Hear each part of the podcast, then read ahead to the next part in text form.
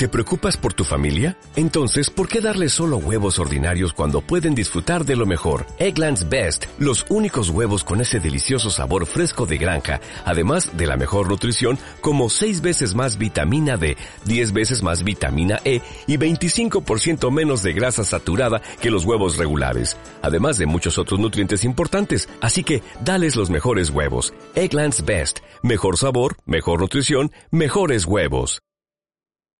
Pues vamos entonces a darle a este asunto de saber cómo llegar a diamantes. ¿Alguno interesado? ¿Sí? Bueno. Yo la verdad es que tengo mucho respeto por, por y, y, Charo me ha enseñado mucho porque saben que las mujeres físicamente están preparadas para resistir más el dolor que los hombres los hombres somos más sacatones y siempre, ay, que no sé qué, y las mujeres resisten grueso, ¿no? Entonces, hace poquito en un cassette en inglés oía yo un ejemplo que me dio mucha risa y se los quiero contar. Es un, de, de un tipo que le decía a su esposa, hombre, mira, esposa, pues yo, yo de verdad que quisiera quisiera entenderte cuando, cuando vas a dar a luz, o sea, ¿qué siente una mujer? De veras es tan duro, tan, el, el, dolor de veras es tan fuerte que, o sea, quiero, explícame cómo se siente, ¿no? Dice la mujer, mira, te voy a tratar de explicar, a ver si me entiendes. Dice, mira, agárrate el labio de abajo así y apriétatelo así, ¿no?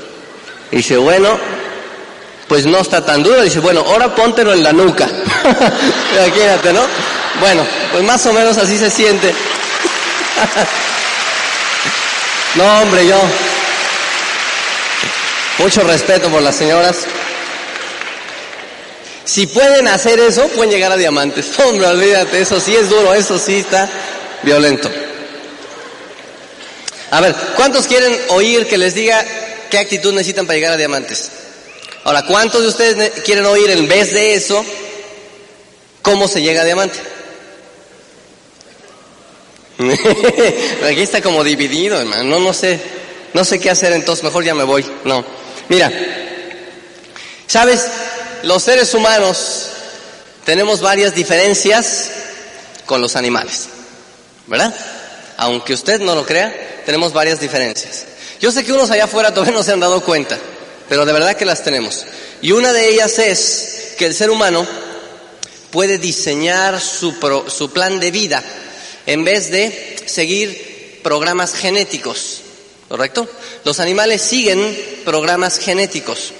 Por eso es que tú has visto que el salmón pues que cuando va a, a, dar, a tener salmoncitos, pues que nada contracorriente por el río y que sube no sé cuánto. Y por eso es que las mariposas monarcas hacen esa travesía de hasta acá, hasta México. O sea, ellos siguen programas genéticos. O sea, nunca vas a encontrar que cuando estén haciendo una mariposita digan, a ver, todas las recién nacidas, pásenle a este salón. Miren, pues ustedes van a tener que hacer esto cuando llegue a esta edad. O sea, no es necesario que le expliquen lo que va a hacer, ¿no? Siguen programas genéticos. Y, y, me, y, me, y esto suena muy bien porque este, eh, en un curso que tomamos hace poquito con un amigo nuestro que se llama Miguel Ángel Cornejo, este, decía, nos hablaba de que en, dentro de su curso, que pues las ranas, por ejemplo, se alimentan de moscos y moscas, si ¿sí las conocen, ¿no? Las ranas. Bueno, y que entonces en un experimento un día pusieron un montón de mosquitos y moscas muertos, pero frescos, enfrente de una rana y la aislaron para ver qué hacía, ¿no? Pues ese alimento le iba a durar como para unos seis o siete meses y resulta que la, que la rana, ¿qué creen que pasó? Se murió de hambre. Y entonces tú dices, ay, qué rana tan tonta, pues ahí tiene de comer, ¿no? Lo que pasa es que en su programa genético no está comerse el alimento muerto. La rana lo tiene que atrapar, por eso tiene una lengua muy larga y todo. Bueno, entonces, ¿qué crees que pasa con mucha gente cuando vas y les enseñas el, el negocio? ¿Mm? En su programa genético no está que en dos a cinco años se puedan hacer millonarios. Entonces dicen, no, no, ¿cómo va a ser? Dios mío, o sea, si yo, porque conozco toda mi familia y siempre, pues hombre, tengo que tomarme toda mi vida, ¿no? Trabajando para otra persona y no sé qué. Entonces mucha gente afuera está viviendo programas genéticos en, y todos los días, al trabajo, a su casa, al trabajo, a su casa. Ay, Dios mío, cómo trabajo, qué duro. Me gano el pan con el sudor de mi frente y no sé qué. ¿Sale? Entonces tranquilos que aquí una cosa que nos enseñan es que no tiene que ser eso así. O sea, para llegar a diamante lo que sí vas a hacer es, vas a hacer un esfuerzo extraordinario. Vas a hacer algo que la mayoría de la gente no quiere hacer, pero tú lo vas a hacer por un corto tiempo. Para después de eso, entonces hacer lo que quieras hacer.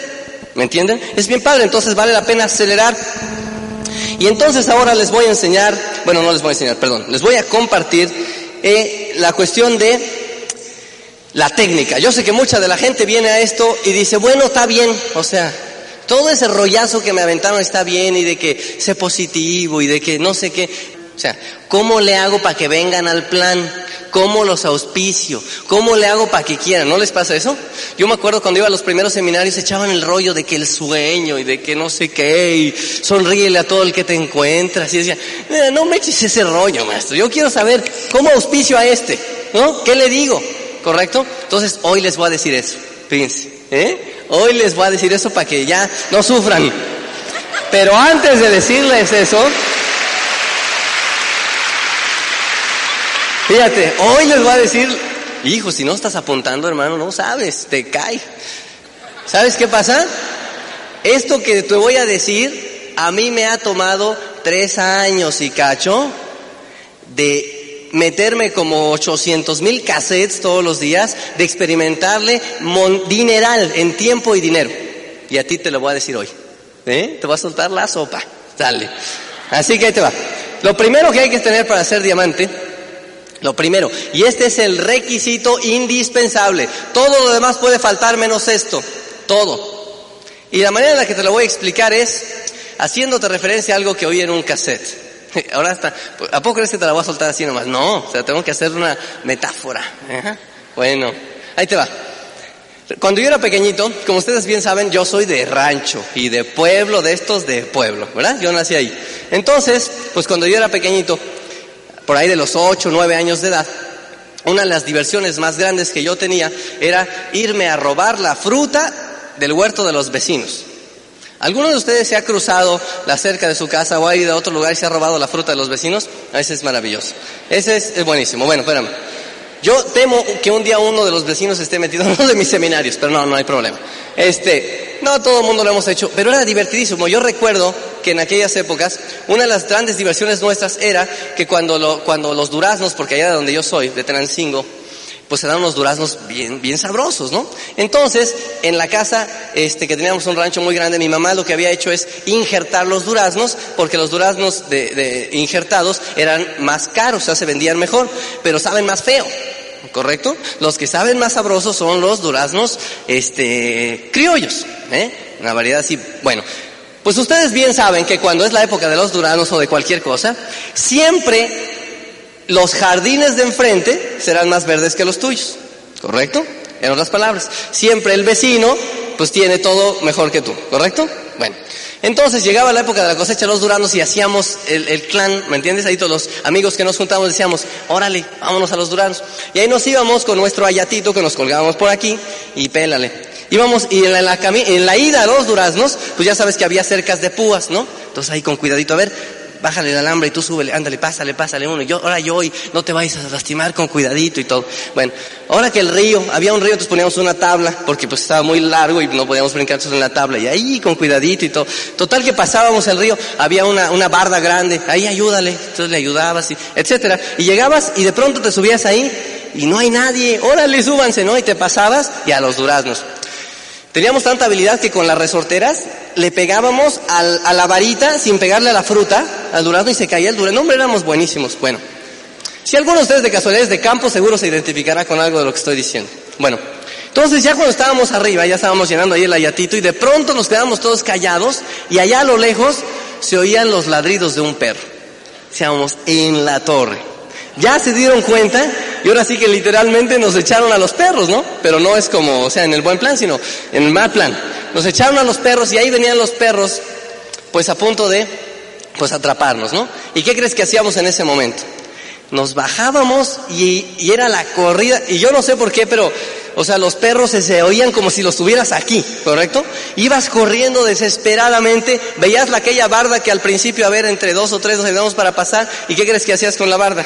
¿Eh? la mocha, la cruzabas, y tú crees que te ponías a ver si cruzabas o no el río ese que con la tablita, pegabas un saltote así como de que los récords se batían olímpicos, y la cerca esa de púas, te aventabas un clavado, ¡fum! te hacías delgadito y nada te espinabas, total que llegabas al otro lado, y la esa, y la esa bardota que, que había costado tanto trabajo en brincar, pues la brincabas, ya estabas del otro lado de la barda y así todo. Y de pronto te quedabas viendo hacia la barda y decías, en la torre, ¿Cómo le hice para brincar eso? No sé si a alguno de ustedes les llegó a pasar, pero era altísima, o al menos yo la veía altísima, ¿no? Bueno, mi pregunta es, ¿por qué brincaste la barda? ¿Por qué? Porque había un perro, ¿correcto? ¿Están de acuerdo conmigo? Porque había un perro. Porque si no brincabas la barda, o sea, quién sabe qué te hubiera pasado, ¿correcto? Bien. Ahora, déjame te digo lo que pasa en el negocio. Lo que ustedes me están diciendo que les, les diga en este momento, es decir, que les enseñe es la técnica, ¿correcto? O sea, cómo le haces en el negocio, que se los voy a decir, ¿eh? tranquilos. Sin embargo, cuando yo era chiquito y me robaba la fruta de los vecinos, eso equivaldría a que cuando tú llevas corriendo los duraznos y vas camino de regreso, alguien te dijera, mira, te voy a enseñar la técnica para que saltes la barda. Paso número uno, ve a todo mundo de frente a la barda. Paso número dos, coloque su mano derecha aproximadamente 20 centímetros sobre la altura de su cabeza, buscando una saliente suficientemente fuerte para detenerse. Paso número 3. Suba la pierna izquierda hasta el punto en el que vea algo en que apoyarse. ¿Les parece suficientemente ridículo lo que estoy diciendo? ¿Sí? Bueno, pues eso es lo mismo que quieren que les diga al ratito. ¿Cómo se hace el negocio? ¿Por qué? Porque de nada te sirve saber toda la técnica esa si no hay perro. De nada te sirve. ¿Están de acuerdo conmigo?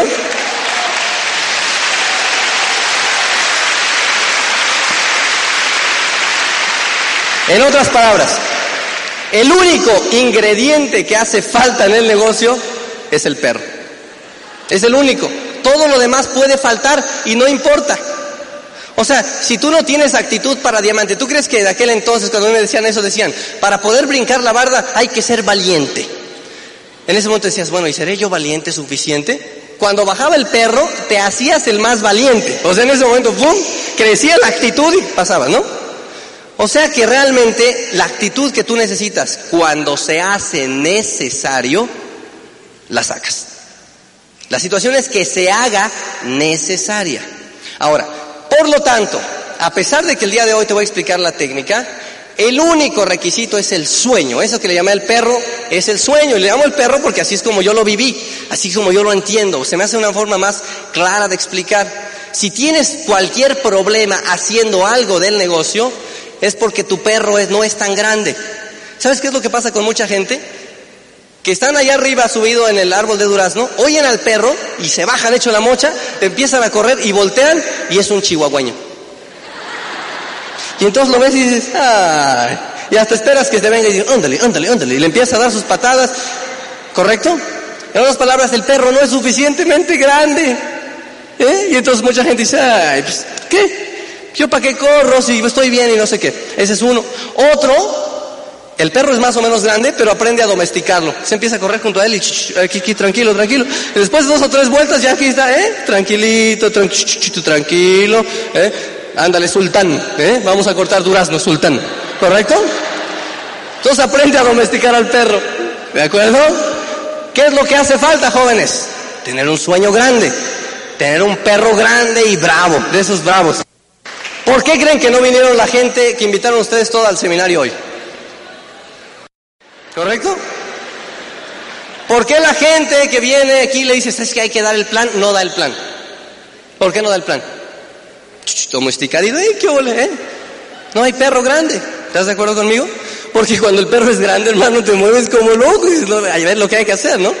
Ese es todo el problema. O sea, Tranquilo, el único problema que tienen es que no es suficientemente grande la necesidad como para que te muevas como loco, hermano, pero como loco. Es lo único. ¿De acuerdo? Entonces, simplemente es eso. Simplemente es eso. Ponte a pensar si lo que te está moviendo es suficientemente bueno o grande. Fíjate, déjame ponértela de otra, de la otra manera. Cuando yo le, cuando Charo y yo les contamos nuestra historia a la gente, le decimos, no hombre, es que cuando yo vi el negocio, para mí la situación era de que yo debía más de 300 millones, casi 400 millones de pesos hace tres años, y que si no pagaban me metían a la cárcel, la gente dice, ay, pobrecitos. Pues no, fíjate que no, ¿por qué no? Porque el perro era grande. Todos nos teníamos que mover a fuerza. ¿Te das cuenta cómo qué bueno? Porque a lo mejor si el perro hubiera estado más pequeño, hubiéramos dicho, ay, pues, hoy no doy el plan. Si está pasando un juego re bueno en la televisión. Otra vez oír cassettes, ay, qué aburrido, todos dicen lo mismo. ¿Tú crees que yo me iba a poner a averiguar eso? Hermano, el perro era grande, había que correr, no tenía tiempo de dudarlo, tenía que correr, vida o muerte.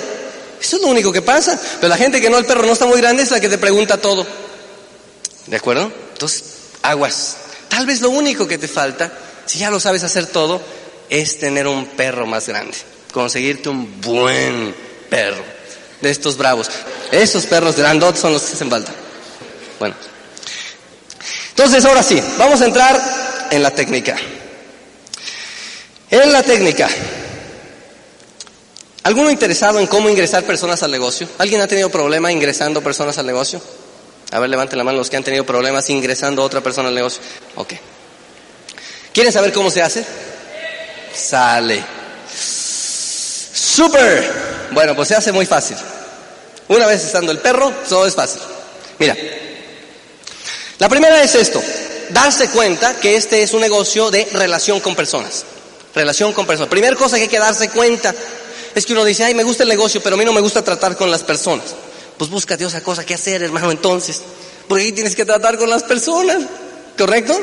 Primera cosa darse cuenta es que hay que tratar con las personas todo el tiempo.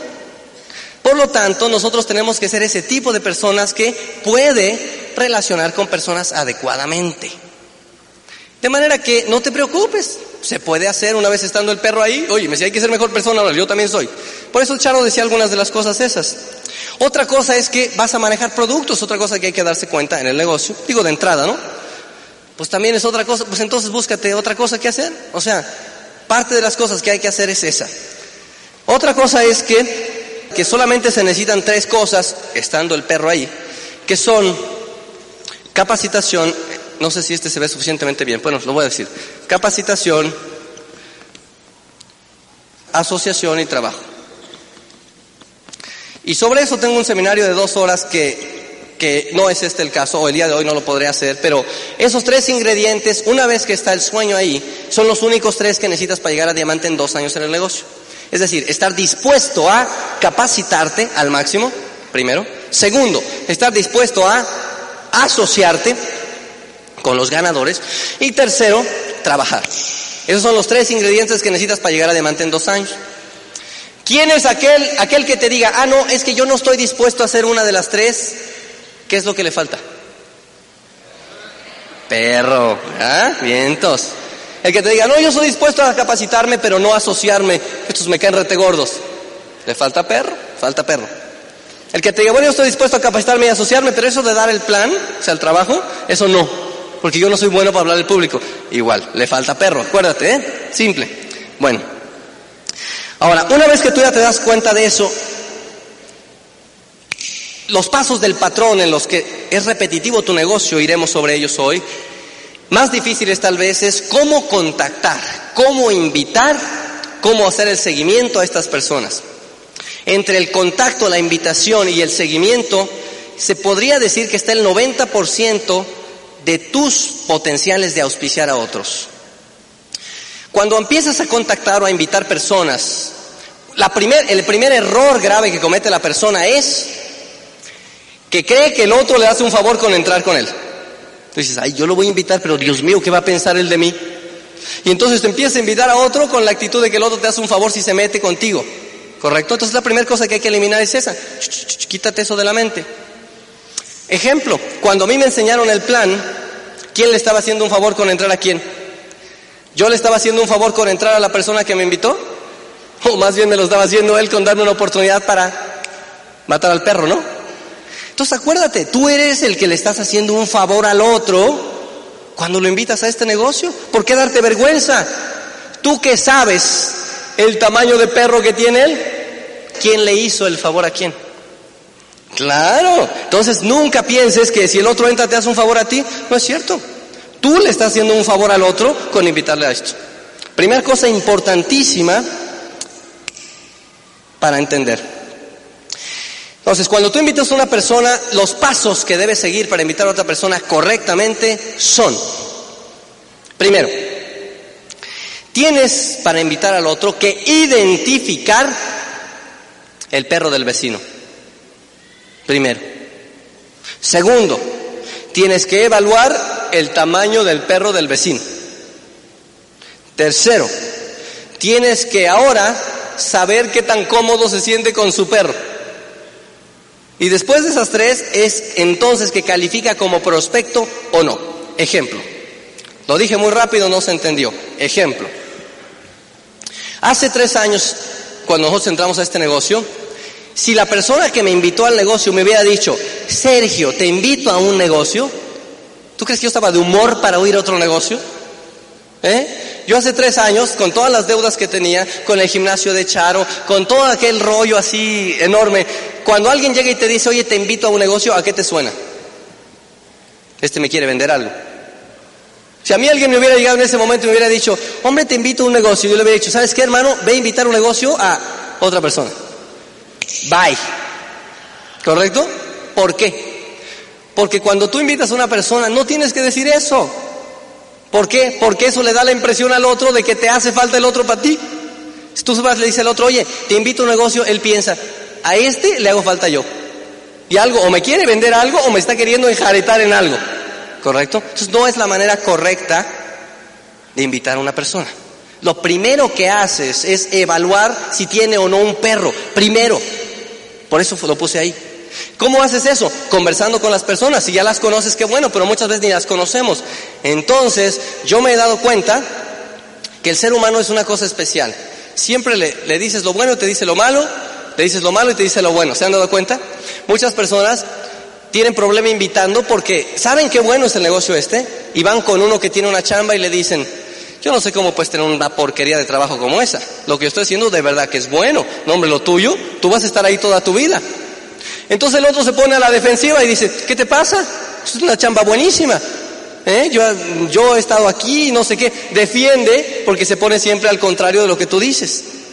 ¿Correcto? Pero ¿qué tal si en vez de eso tú le dices lo bueno? ¿Mm? ¿Qué tal si en vez de eso le dices, hombre, qué buenas chambas tienes, hermano? O sea, la verdad yo quisiera algún día tener un trabajo como ese que tú tienes, que te da tanto dinero y que te da tanto tiempo. El fin de semana siempre lo has de pasar con tu familia y te quedas callado. ¿Qué te va a decir? ¿Qué te va a decir ahora él? Lo malo te va a decir, no hombre, si eso parece. Así se ve desde afuera. ¿Qué va? Pagaban bien antes. Pero ahora no, hombre, no te alcanza para nada. ¿Qué te está diciendo?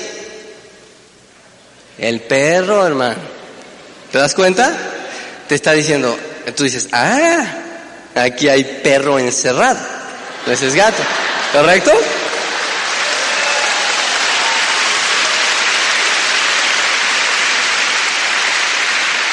¿Me van entendiendo? ¿Okay? Entonces tú dices, en ese momento hiciste el primer paso correcto de contactar y que es identificaste al perro. Entonces tú dices, ah, no me digas, entonces no es, no pagan tan bien como yo pensaba. Y entonces él te sigue diciendo lo malo. No, hombre, no, no solamente no pagan tan bien, ahora ya ni vacaciones tenemos. Entonces tú dices, ah, no es uno, son dos perros, ¿correcto? Entonces ya vas identificando ahí, a lo mejor es jauría, ¿correcto? Entonces vas identificando. Después de eso, lo segundo que te dije fue, evalúa el tamaño del perro. ¿Cómo se hace eso? Simple. La siguiente pregunta sería, óyeme, ¿y eso ¿De veras te molesta? Si el tipo te dice, bueno, a todo se acostumbra uno, ¿qué quiere decir? Perro chiquitito. O sea, se acostumbra uno, pues el tipo ya está acostumbrado, o ya lo domesticó, ve tú a saber, ¿no? Pero el tipo te dice, claro que no me molesta. Por supuesto que no, ya ni siquiera puedo hacer esto y el otro. Entonces dices, el perro es bravón, ¿correcto? Tercer tipo, tercer cosa, perdón. Ahora evalúa ¿Qué tan incómodo está él con tener el perro ahí? Entonces dices, bueno, ok, si como tú me dices, no te gusta, o sea, lo que estás ganando ahora con ese empleo, me imagino que ya estarás haciendo algo para resolverlo, ¿no? ¿Mm? Entonces, ¿qué te va a decir? No, hombre, ¿qué crees? Ojalá y hubieras, yo supiera qué hacer para resolverlo, pues no estaría aquí, no he encontrado nada para... ¿Qué acabas de evaluar? Las tres cosas correctamente. El tipo tiene un perro, está identificado, el perro es grande y bravo. Tercero, quiere encontrar una manera de eliminar al perro. En ese momento sí, ya estás listo para, si tú quieres, invitarlo o no. Si tú quieres. ¿Escucha? Por dentro puedes tener la sensación de decir, tengo la solución para ti, pero no te la doy porque me caes gordo. ¿Eh? O sea, tú estás en control, tú tienes la solución para él, ¿correcto? Tengo una jaula para perros buenísima, ¿no? Pero tú si no quieres no se la das y si quieres sí. ¿Me captan? Entonces ahí ya lo puedes invitar y decirle, hombre, no lo vas a creer, pero yo tengo la solución a tu problema. ¿Qué te va a decir? ¿Qué te va a decir? Pues dime. ¿Por qué? Porque es su problema, es su perro. Tú le estás hablando de eliminarle al perro de él, no a nada del tuyo. ¿Están de acuerdo conmigo? Por eso entonces la gente quiere ver el negocio porque estás hablando de solucionar su problema, no tu problema. Lo hice de una manera, tal vez yo no sé si con lo del perro lo estoy confundiendo, a mí me suena bastante claro, pero, pero escúchalo, es tan simple como decirle a una persona, hombre, y, este, y tú estás ganando muy bien con, con lo que ganas hoy día, ¿no? Nueve de diez te va a decir, no, hombre, ¿qué te pasa? Mientras más ganas, más gastas. Esa es muy común respuesta, ¿no? Dices, aquí puede haber algo, ¿no? Hombre, ¿y tú cuánto crees que, que, debería una persona ganar hoy día en tu posición para poder vivir bien? No, pues yo mínimo creo que unos 15 mil al mes. Siguiente pregunta. ¿Y tú ganas 15 mil al mes? ¿Qué te va a decir? Nueve de diez, ¿qué te va a decir? No, hombre, ¿qué te pasa? Si yo los ganara estaría súper contento. No me digas. O sea que ganas menos. Sí, gano menos. Bueno, pero me imagino que ya estarás haciendo algo para completar esos 15 mil al mes. No, bueno, no, porque yo tengo tanto trabajo que la verdad, este, pues no, no, no podría hacer ninguna otra cosa. Perro pequeño. Pues no lo invitas, no lo invitas. La gente quiere invitar a todo el mundo. ¿Mm? Y el tipo otro te dice, la otra opción es que te diga, bueno, o sea, sí quisiera ganar eso, pero no he encontrado otra manera. Ahí es cuando está listo para que tú si quieres lo invites. Tú le puedes decir en ese momento, bueno, pues sí, yo creo que sería buena, buena idea, pues si uno encuentra una manera de decirle, ¿qué te parece? Hacemos un trato, si yo encuentro algo te digo y si tú encuentras algo me dices. Y al día siguiente le hablas por teléfono y dices, ¿qué crees? Encontré algo buenísimo para solucionar tu problema. Ya está. Porque estás hablando de solucionar su problema. La persona va a responder cuando tú estés interesado en solucionarle su problema. No le digas, te invito a un negocio. Si te invito a un negocio, además de que es muy corriente, es totalmente, mmm, ¿cómo podríamos llamarlo usando palabras decentes? Este, o sea, no va a funcionar, ¿de acuerdo? No digas eso. Bueno, ¿quedó claro cómo invitar a las personas? ¿Listos para pasar el examen? Ok. Viene la cuestión del plan. Obviamente, pues viene allí la parte de dar el plan a las personas, ¿no? Y para eso ustedes bien saben cómo se da el plan. Este, ¿cuántas de las personas que están aquí no saben dar el plan? Levanten la mano, por favor. ¿Ok? No, manténgala arriba, no, no, no es ninguna pena no saber dar el plan. ¿Cuántas de las personas que tienen la mano levantada tienen perro grande? Ya levantaron más la mano. Ok. ¿Cuántas de las personas que tienen perro grande van a dar el plan? Eso, den un aplauso, por favor. Es fácil.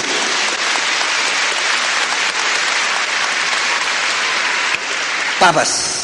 Una vez que ya lo contactaste, lo invitaste, el tipo va a querer oír el plan porque no va a oír el tu plan de negocio, va a oír su respuesta a su, a su problema. En ese momento le damos el plan, le damos el plan y vamos a hacer un seguimiento. Cuando des el plan, terminando el plan hay que ser agresivos. Acuérdate que tú quieres saber si el tipo sí o no quiere hacer el negocio, ¿correcto? Entonces le das el plan, el plan va enfocado a resolverle su problema, por supuesto, ¿de acuerdo? ¿Cómo te vas a sentir cuando ya no tengas ese perro atrás, hermano? ¿Eh? ¿Cómo te vas a sentir cuando ya no esté esa presión ahí de que pagar las tarjetas y que no sé qué? ¿Cómo te vas a sentir? ¿Qué es lo que hacemos en el plan continuamente? ¿verdad? ¿Y qué tal liberarte de ese perro y entonces poder no solamente pasear por la huerta de duraznos, sino comprar la huerta también? Decirle cuánto quieres por tu huerta esta y te la compro, ¿no? O sea, ya es diferente sentirse así, sin el perro.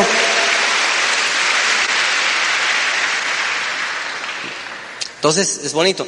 Entonces, cuando le acabas de dar el plan, ahora sí, necesitamos saber sí o no, sí o no, sí o no, y sí o no, ¿verdad? Porque hay gente que dice, bueno, pues este, y ya viste el plan, sí, eh, ¿lo quieres pensar? y entonces pues, perdiste todo lo que habías hecho antes.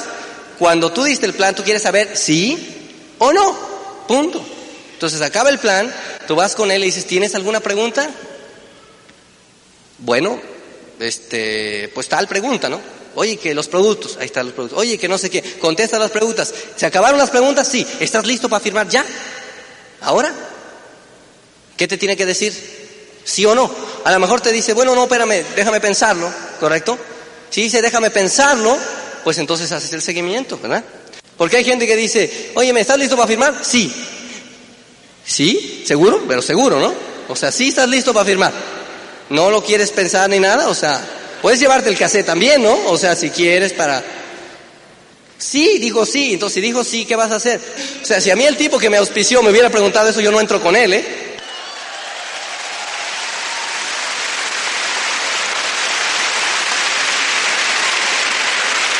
¿Por qué? Se supone que sabe del negocio, ¿no?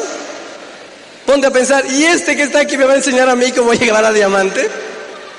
¿Y a este le voy a confiar yo que me atarugue al perro este? No, hombre, ¿correcto? No, señores, hay que ser profesionales. Bueno, a lo mejor el tipo te dice, bueno, espérame, lo, lo quiero pensar. Ok, papas. Entonces tú sacas una cosa que se llama carpeta de seguimiento. ¿De acuerdo?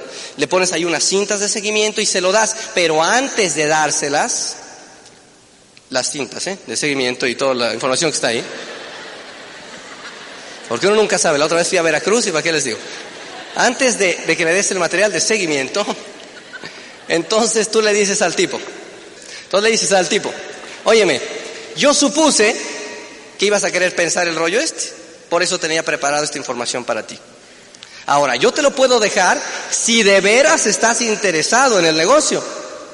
Si no estás interesado, no te preocupes, no te la dejo. Entonces le quitas a él mucha presión, porque mucha gente dice, sí, sí me interesa, pero le da pena decirte que no. Y toda esa gente para recuperar después del material es un rollo, ¿eh? Se lo llevan y no te devuelven. Ándale, dame el cassette que te presté y luego te lo dejo y déjamelo con tu secretaria aunque sea y, y pleitazos enormes. Eres un fracasado, ya sabía yo, por eso estás como estás y no sé qué. Tranquilo, tranquilo, o sea, no hace falta hacer ninguna de esas cosas. Si tú le das al otro tipo una puerta de salida cuando le vas a hacer el seguimiento. Tú le dices, mira, aquí tengo un material que, que tengo preparado porque supuse que ibas a querer pensar. Te lo puedo prestar si de verdad estás interesado en el negocio. Si el tipo dice, sí, sí, sí, ¿cómo no? Ok, perfecto. Te lo dejo aquí. Mañana nos vemos para contestarte las preguntas y que tú me digas sí o no. ¿Ya está? Sí, sí, ¿cómo no? Pum. ¿A qué hora mañana? Tum, tum, tum, sacas tu agendita, papas, agendas eso y te vas. Y al día siguiente el tipo ya sabe a qué va, ¿no? Tú se lo dijiste el día anterior. Al día siguiente el tipo ya sabe que va a decirte sí o no. ¿Estás de acuerdo conmigo? Porque se lo dijiste el día anterior.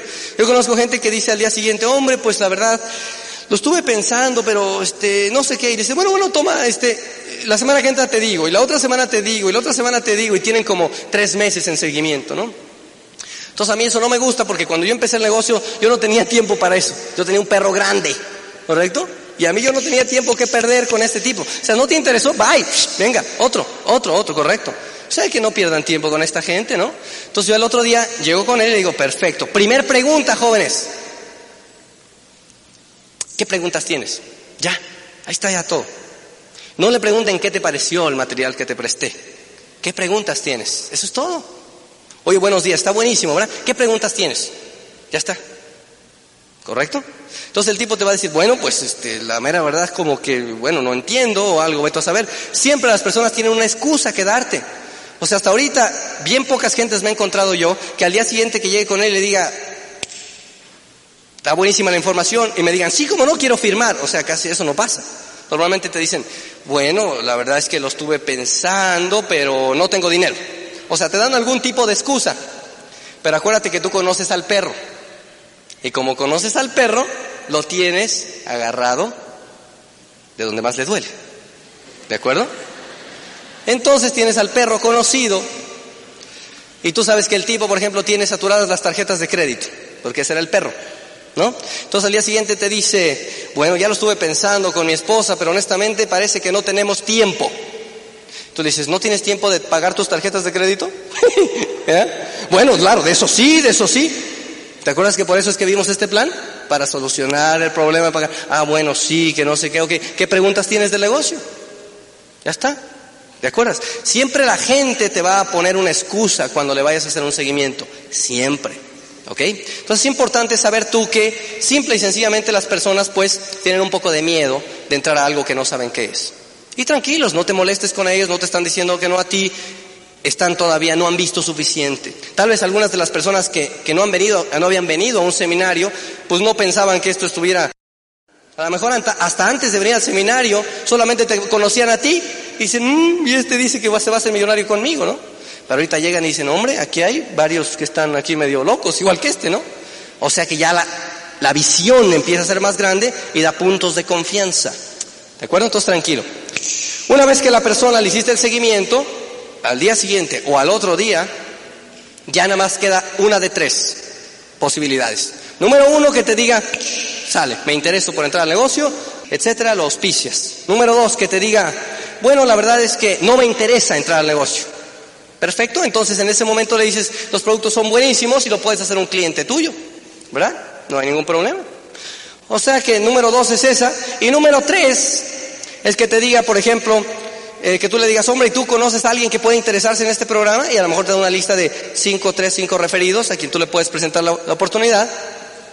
O número cuatro, simplemente te dice, no, no me interesa, me caíste gordo, no sé qué, no te creo, se ríe o lo que sea. Tú dices, perfecto, no hay ningún problema, dame tu dirección por favor y tu nombre y lo pones en la lista de las personas que le vas a mandar tarjeta del Club de Diamantes de Hawái. ¿Correcto? Muy bien.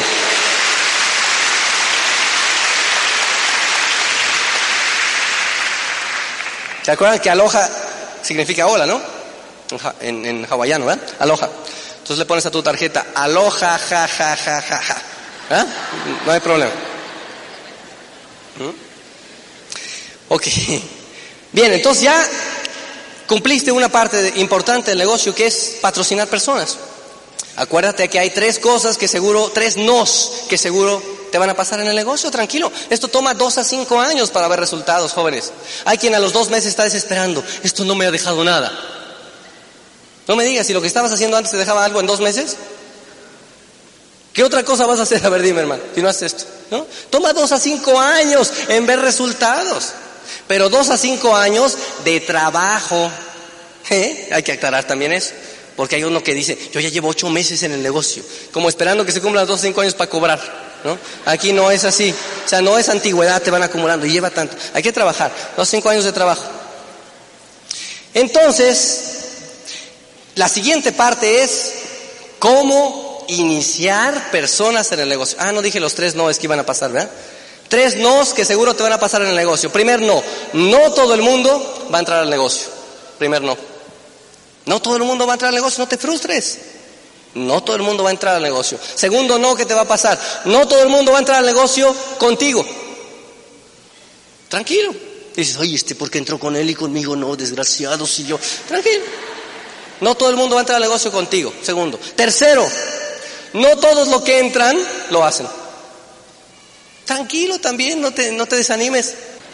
Este, o sea que no te frustres, tranquilo, tómalo con calma, diviértete. ¿Qué otra cosa vas a hacer? A ver, tú dime. Hay gente, es que es increíble. Hay gente que dice, qué duro es esto. Nadie entra al negocio, me dicen que no, me cierran la puerta y me dan en la nariz, me citan a una hora y no hay nadie. Qué duro es esto. ¿Es duro, hermano? ¿Cuál duro es eso? ¿Qué duro puede ser? A ver, dime. Ir cagando una pizarra, enseñándole a una persona un plan, una oportunidad. ¿Qué duro va a ser eso? Duro, duro las personas que están trabajando toda su vida. Duro el tipo que está trabajando de 8 de la mañana a 9 de la noche, que no ve a su familia, que no ve nunca a sus hijos, o que está dando con el pico y la pala y no sé qué. ¿No los han visto? Hay gente que está haciendo mítines y huelgas y 20 mil rollos de ese tipo. Hay gente, ahora que regresamos de Hawái, llegó a las cinco y media de la, de la mañana, tiempo de México, el avión. Y entonces tomamos la, camioneta de nosotros, la suburban, y nos fuimos a Toluca. Y en el camino, montón de gente que iba a entrar a trabajar esa hora. A las seis de la mañana decía, Dios mío, ¿cómo es posible que esta gente vaya a entrar a trabajar esa hora? Es inhumano levantarte esa hora para ir a trabajar. Ha de hacer daño al cerebro de alguna manera. Ir todos los días ahí respirando el smog ese. Pero ¿sabes qué me puse a pensar? Que a mucha de esa gente ya le dieron el plan y esos dijeron que no tenían tiempo. Es increíble cómo la gente opta por el programa genético en lugar de por el plan de vida. ¿Se acuerdan? Es simbólico.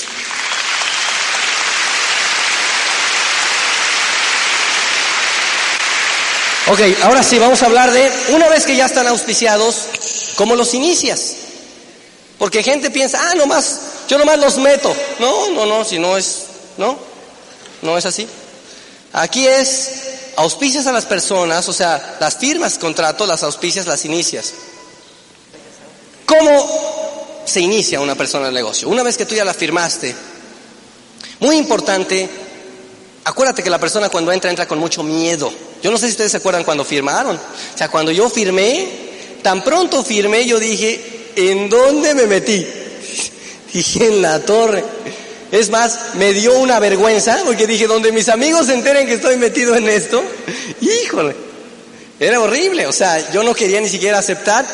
Se siente un proceso, hay unos semanas, tal vez meses, horrible de angustia en que no sabes si te metiste en algo bueno, te transaron, una serie de cosas así, ¿no? Entonces, en ese momento, la persona que firma te necesita cerca. Acércate con él, llévale material, llévale algo que le avale, que está tranquilo, tranquilo, está Espérate, espérate, no te... ¿Sabes por qué? Porque muchas personas entran entusiasmadas y van y le dicen a su primo, oye, me acabo de firmar una cosa buenísima.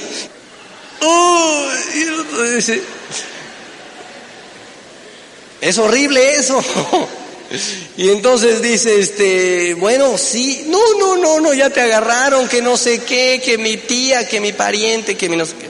Entonces, obviamente él te necesita cerca para tranquilizar. No, no, no, no, espérate. Préstale videos, que da mucha confiabilidad. Préstale revistas, todo esto que te estoy mencionando, préstale. Préstale más cassettes, préstale cosas que le ayuden a tener más credibilidad en el negocio. Cuando una persona nace es como un bebé. Necesita que le estés atendiendo de todo tipo de cosas. Recuerda muy importante en decirle que tú le vas a ayudar. Es muy importante. Una persona que van haciendo en el negocio le dices, mira, yo te voy a ayudar, no voy a hacer el trabajo por ti, te voy a ayudar.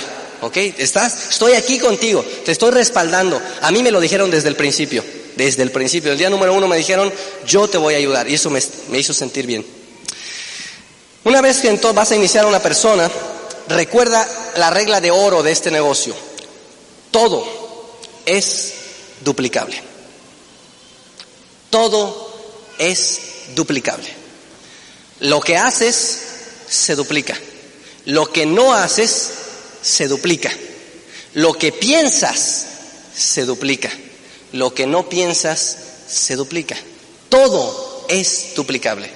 La persona que trajo invitados al día de hoy, tus invitados, si estás en un lugar donde te ven, te están observando a ti, no solamente a mí, ni oyendo lo que digo, te están viendo a ti.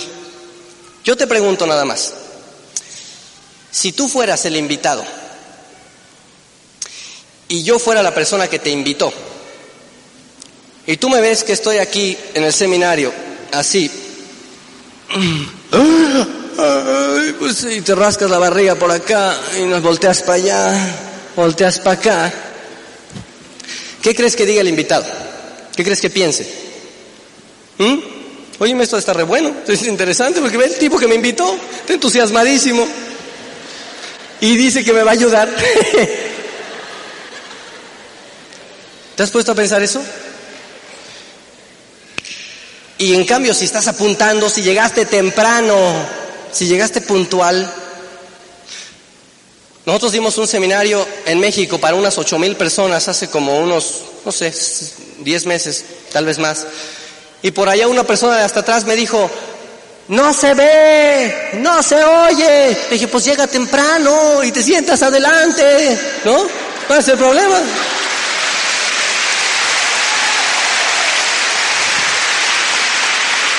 O sea que es simple, ¿no? Es simple. Todo es duplicable. Regla de oro en el negocio. Si estás tomando notas, cómo te vistes, a qué hora llegaste, todo es duplicable. Si ya estás dando el plan, si estás llevando invitados al Open, todo es duplicable. Lo digo porque una vez muchos, muchos de nosotros nos frustramos.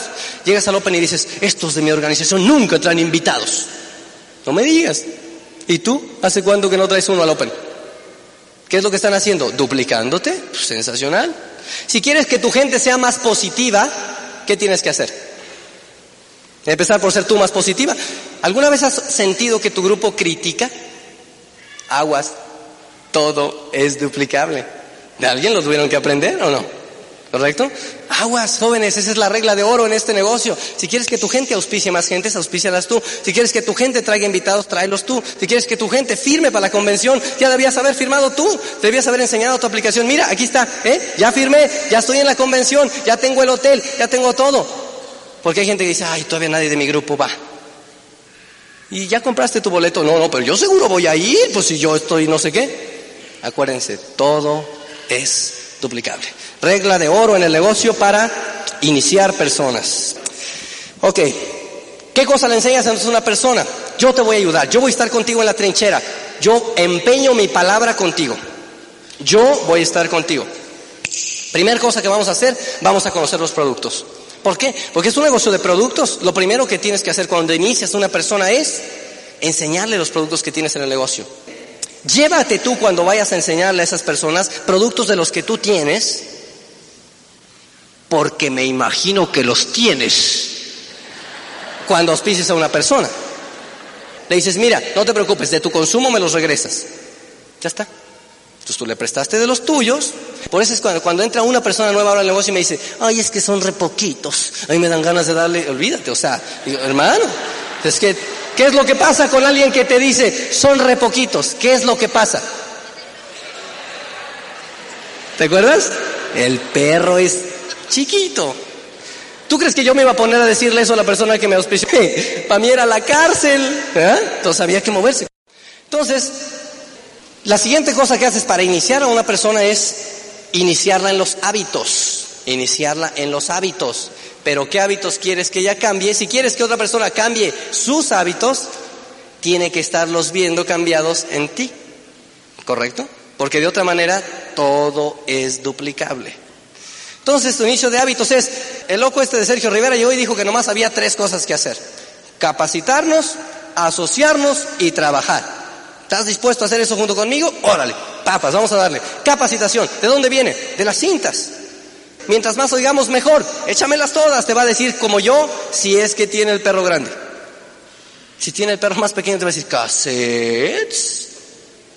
¿Correcto? ¿Y cuánto cuestan? ¿Correcto? Perro chico.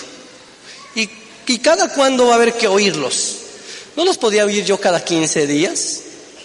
¿Qué quiere decir? Perro chico. Entonces tú ya vas evaluando y tráele una de esas convenciones para que se dé cuenta del tamaño de perro que es. Bueno. Entonces, además de eso, ¿qué más? Pues lo vas a, a iniciar el hábito de la lectura, jóvenes. La lectura es increíblemente importante. La lectura es importantísima. Por llegar a diamante en los próximos dos años, ¿quién de ustedes está dispuesto a leer? El que no levantó la mano, ¿qué pasa con él? Exactamente, exactamente. Fácil, ¿verdad? Esto es fácil. Si se dan cuenta aquí no hay trucos en el negocio. Hay quien está, hay quien no oye los cassettes y le dice a su offline que sí los oye. ¿Conocen de esos? ¿Ya los oíste? Claro, ¿cómo no?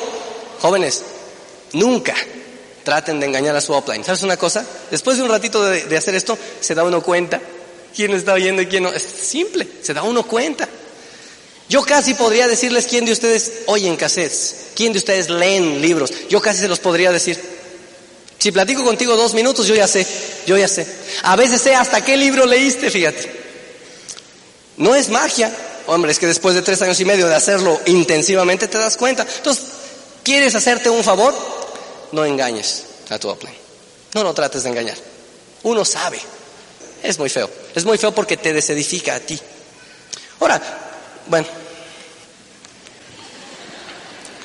No hagas eso. Es muy feo. Ok.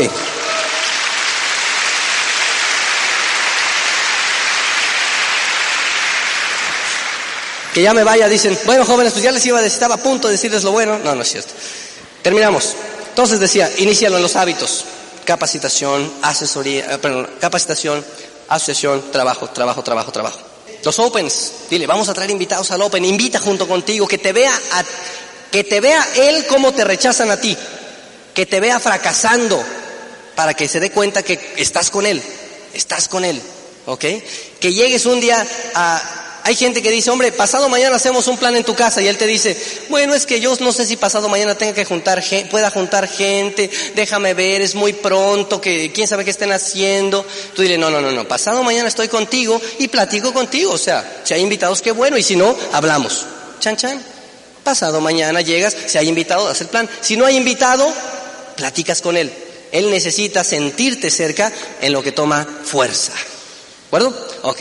Así se inicia una persona. Llévalo, enséñale las finanzas en este negocio, jóvenes. Es importantísimo el concepto de las finanzas. En este negocio tú necesitas comprar todo lo que compras de material de capacitación de contado. A ver, no sé si oigo bien. De contado. ¿Correcto? Entonces esa es una seña de respeto mutuo que todos tenemos. O sea, no juegues con las finanzas de tu upline. Tú sabes que hay un libro que vas a comprar, lo puedes comprar donde tú quieras. Tú sabes que hay un seminario, tú sabes todo eso. Sin embargo, hay gente que dice, hombre, mi caseta aquí está, luego te lo pago, ¿eh? Y se van y no sé qué, y tú estás después, ándale, que págame, lo que ya se acumularon dos y tres. No hagan eso. Entonces se convierten en, en vendedores de cassettes. Se convierten ahí persiguiendo a la gente. Eso no es bueno para nadie. Acuérdate que esta persona que te ayuda y te provee a ti de herramientas y una serie de cosas, está haciendo un montón de esfuerzos que tú ni conoces. ¿Alguna vez te han cobrado el tiempo que te están dedicando en tu negocio? Esta persona que te ayuda gasta más tiempo suyo y dinero que tú. Lo menos que puedes hacer es respetar la integridad. Mira, yo lo aprendí desde muy temprano en este negocio. Y además a mí yo eso lo tenía muy claro porque pues yo tal vez la única otra ventaja que tengo sobre algunos de ustedes es que yo fui empresario antes de esto y sé perfectamente lo que es tener una empresa como la que ustedes tienen cada uno ahora. ¿Correcto? Porque hay gente que dice, mira, déjame ponerte de una manera, ya estoy terminando, ¿eh? Es muy simple. Tú tienes cuando tienes una empresa unas cosas que se llaman proveedores y otras cosas que se llaman clientes, ¿ok? Cuando tienes una empresa. Y aquí estás tú. Normalmente hay una cosa que se llama una fuente de financiamiento, que en la gran mayoría de los casos es una institución bien benévola llamada el banco, del cual todo mundo nos agenciamos, y entonces cuando tú le debes al banco, ¿ok? Pues tú tienes que pagar tus cosas, ¿correcto? Puntualmente. Porque son compromisos adquiridos por una serie de cosas. Y pues tú puedes, si quieres pedir dinero prestado, recurrir a una de esas fuentes que a eso se dedican, a prestar dinero. Pero tu offline no se dedica a prestar dinero, ¿ok? Esa no es su fuente. Si tú quieres conseguir quien te lo preste, ve a quién. Hay gente que especializa en prestar dinero. Entonces hay gente que me dice, es que ¿qué quieres? No te puedo pagar el cassette porque si te lo pago no comen mis hijos. Se ponen un plan así, ¿no? Entonces le digo, hermano, tú eres empresario. ¿O qué? Si tú tuvieras una empresa como la que antes tenía yo, yo iba con el banco y le decía, banco, no tengo para pagarte, ¿qué quieres? Que deje de comer a mis hijos. ¿Qué te iba a decir el banco? Señor, si tiene que dejar de comer a sus hijos, esto es negocio, hermano. Esto es negocio. Si tú adquieres un compromiso como integridad, respeta las finanzas de tu upline. Respeta las finanzas de tu upline. Acuérdate, todo es duplicable. ¿eh? Y lo que tú haces a tu upline, te lo multiplican tus downlines como unas 10 veces. Tú tranquilo, esa es la maldición gitana. Tú tranquilo que si tú estás tratando bien a tu upline, si tú cumples con él, si tú le eres leal, fiel, honesto, tus downlines te lo van a multiplicar por 10. Pero aguas y tú te estés recargando en las finanzas de tu upline. Porque lo vas a tener que soportar 10 veces hecho. Todo es duplicable. Otra cosa, finalmente para... Gracias. Finalmente, y terminamos ya. Cuando empieza una persona en negocio, si la quieres empezar correctamente, ponle metas. Metas. Acostúmbralo a que se ponga metas. Metas, metas. La única posibilidad que tú llegues de un lado a otro es que te pongas una meta y que vayas por ella. Que te pongas una meta y vayas por ella. Que te pongas una meta y vayas por ella. ¿Correcto? Es la manera en la que uno crece en el negocio. O sea, es muy difícil que yo te explique cómo le hice para llegar del 0% a diamante en dos años. Lo único que hice fue ponerme una meta. A mí me gusta el fútbol americano, jóvenes. ¿Ok? Y soy aficionado. Y hace poquito fueron los juegos, este, la Serie Mundial, o la cosa esta, ¿cómo se llama? El Super Bowl. Bueno, y en el Super Bowl yo estaba oyendo en, en las entrevistas a los entrenadores y sus estrategias para entrenar a las personas para ser campeones. Es un poquito lo que hacemos nosotros. Entrenar a otro para que el otro sea el campeón, no tú. Eso lo hacen ellos. Entonces yo oía que decía, en una cosa que estaba hablando con los muchachos, decía el entrenador, no jueguen para ganar el partido. Y yo me quedé así, Dios mío, ¿qué está diciendo este? Va, está atentando contra mi filosofía de éxito de toda mi vida. ¿Cómo que no juegues para ganar el partido? Entonces me quedé quietecito, le subía el volumen a ver qué decía y decía, no juegues para ganar el partido, juega para ganar la jugada. Entonces es muy importante, porque en este negocio es así. No le tires a diamante cuando entras al negocio. Tírale a, saber dar el plan. ¿Eh? Y llegas, ganas la jugada.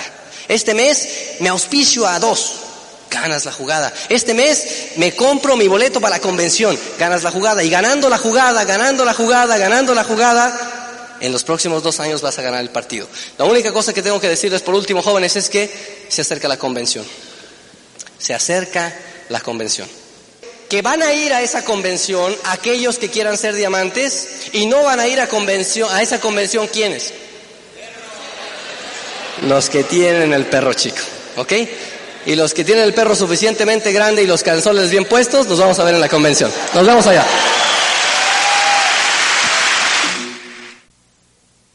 Temple University is ranked among the top 50 public universities in the U.S. Through hands-on learning opportunities and world-class faculty, Temple students are prepared to soar in their careers. Schedule a campus tour today at admissions.temple.edu/visit.